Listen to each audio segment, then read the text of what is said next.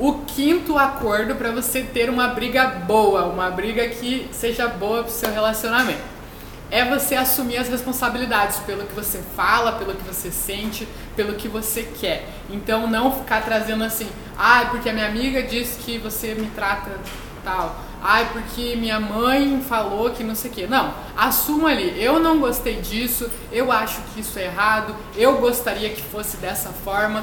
Então sempre fale por você, tá? Por mais que outra pessoa tenha te aberto os olhos, mas fale por você.